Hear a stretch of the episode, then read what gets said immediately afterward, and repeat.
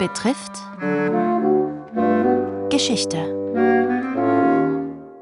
Anlässlich des 50. Jahrestages hören Sie diese Woche das Ende des chilenischen Sozialismus, der Militärputsch 1973, Teil 1. Die Amtszeit von Salvador Allende. Es berichtet der Historiker Georg Sutterlütti. Keine Person war 1970 derart in die chilenische Politik verwurzelt wie Salvador Allende. Er war 1908 in eine mittelständische Familie aus der Hafenstadt Valparaiso geboren, die der radikalen Partei nahestand.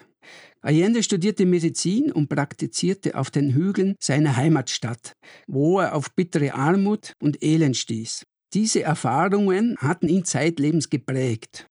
Als Student ideologisiert, gründete er zusammen mit Gleichgesinnten 1933 die Sozialistische Partei.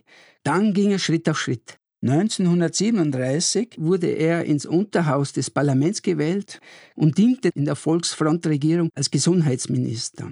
1945 wurde er in den Senat gewählt, dessen Sitz er bis 1970 innehaben sollte. Dreimal kandidierte er erfolglos für das höchste politische Amt. Beim vierten Mal, am 4. September 1970, erreichte er eine relative Mehrheit von 36 Prozent der Stimmen. Das sollte schließlich genügen, die Präsidentschaft zu übernehmen. Allende war kein Untergrundrevolutionär wie Fidel Castro, der in Kuba die Revolution begründet hatte. Er wirkte besonnen und ausgeglichen, ein Sozialist mit bürgerlichem und demokratischem Habitus. Er verkörperte wie kein anderer den chilenischen Weg zum Sozialismus, den friedlichen Aufbau eines sozialistischen Arbeiterstaates, legitimiert durch den Willen des Volkes und der Einhaltung rechtsstaatlicher Normen. Kein Wunder, dass Anfang der 1970er Jahre die gesamte Welt gespannt nach Chile blickte. In der Euphorie des Sieges achtete niemand so recht auf die Startbedingungen. Alles andere als günstig für ein derart ambitioniertes Projekt. Zum einen betraf es das Regierungsbündnis die Unidad Popular aus mehreren linken Gruppierungen mit unterschiedlichen Vorstellungen, wie die Revolution zu verwirklichen wäre. Das Fundament bildete die kommunistische sowie sozialistische Partei, dem linken Bündnis schlossen sich in den 1960er Jahren von der kubanischen Revolution beseelte, teils ultramarxistische Bewegungen an. Allende glaubte an die Demokratie. Allerdings verfügte er über keine Mehrheiten im Parlament. Konflikte waren daher vorprogrammiert.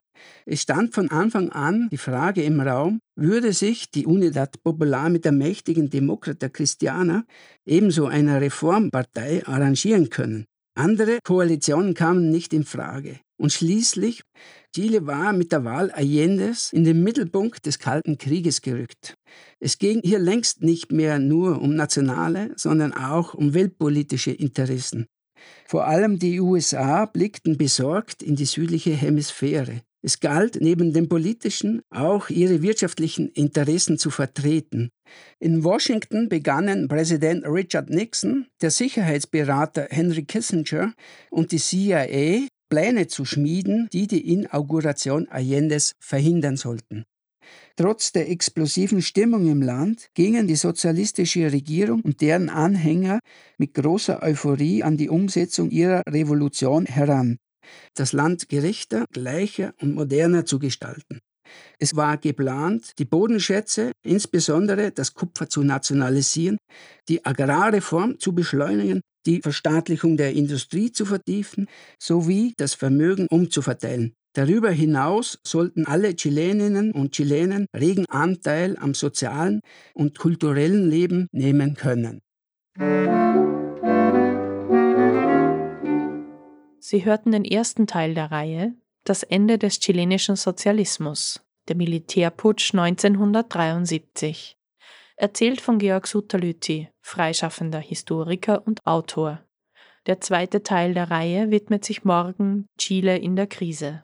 Gestaltung Barbara Wolfing, Redaktion Robert Weichinger.